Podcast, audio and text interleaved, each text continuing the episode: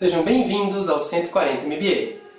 Eu sou Marco Gomes, fundador da Bubox e do Mova Mais, e este não vai ser um vídeo sobre política.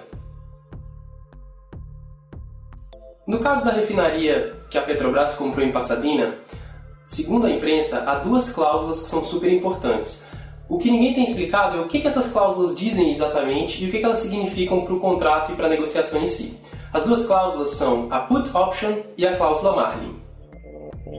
A Put Option também é conhecida como opção de venda. Ou seja, ela é uma opção de vender. Você, como um sócio, tem a opção de vender isso para um outro sócio, ele é obrigado a comprar de você segundo os termos pré-estabelecidos e principalmente segundo o preço pré-estabelecido. Então, como funciona uma opção de venda ou uma put option? Por exemplo, quando eu entro numa sociedade, pode ser estabelecido nesse contrato que há uma opção de venda. E principalmente o preço que essa venda vai ser feita, o preço por ação, que chama de strike price. Então, o strike price é o preço pelo qual a gente negocia previamente que essas opções vão ser executadas lá na frente. Por exemplo, os sócios estabelecem em contrato que o strike price vai ser X vai ser o preço pré-estabelecido lá na frente, mesmo que a empresa se desvalorize. Isso protege um dos lados e obriga o outro lado a cobrir a oferta e cobrir a compras, mesmo que a empresa se desvalorize. Foi o que aconteceu em Pasadena. Por mais que a empresa tenha se desvalorizado com o tempo, a Petrobras estava sujeita ao put option da Astra Oil. A Astra Oil tinha a opção de venda e ela executou essa opção de venda por um preço pré-estabelecido, mesmo que a empresa tenha se desvalorizado. E é muito importante lembrar que é uma opção de venda da Astra Oil. Se a empresa tivesse se valorizado, ela não precisaria vender, ela não é obrigada a vender. Mas caso a empresa se desvalorize, ela tem a opção de vender essas ações pelo preço pré-estabelecido. E o preço pré-estabelecido,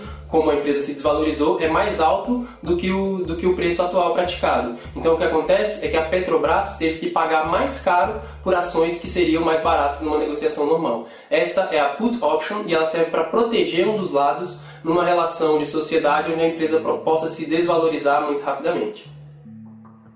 Já a cláusula Marlin, ela define que os dividendos têm que ser pagos a um sócio por mais que a empresa dê prejuízo. Dividendo é a divisão de lucros. Então, basicamente, o que a gente está dizendo é uma empresa vai dar lucro para um sócio que tem a cláusula Marlin em seu favor, mesmo que ela dê prejuízo. Segundo a imprensa, a cláusula Marlin, no caso da negociação da Petrobras, era de 6,9% em favor da Astra Oil. Então, a Astra Oil lucrava 6,9% do faturamento da refinaria, por mais que a refinaria estivesse dando prejuízo. Para quem não sabe, no final do ano, no final de um ano fiscal, uma empresa ela afere seus lucros e os lucros podem, se assim os sócios quiserem, ser divididos e esse é o dividendo entre todos os sócios. No caso da cláusula Marlin da negociação entre a Astra Oil e a Petrobras na refinaria de Pasadena, por mais que a refinaria de Pasadena estivesse dando prejuízo, ainda assim a empresa a refinaria de Pasadena precisava fazer uma dívida ainda maior para pagar 6,9% de lucro para a Astra Oil. Então, essas são as duas cláusulas que fizeram toda essa confusão no caso da refinaria de Pasadena é, com a Petrobras e a Astra Oil, a cláusula Put Option e a cláusula Marlin, e elas são super importantes para qualquer empresário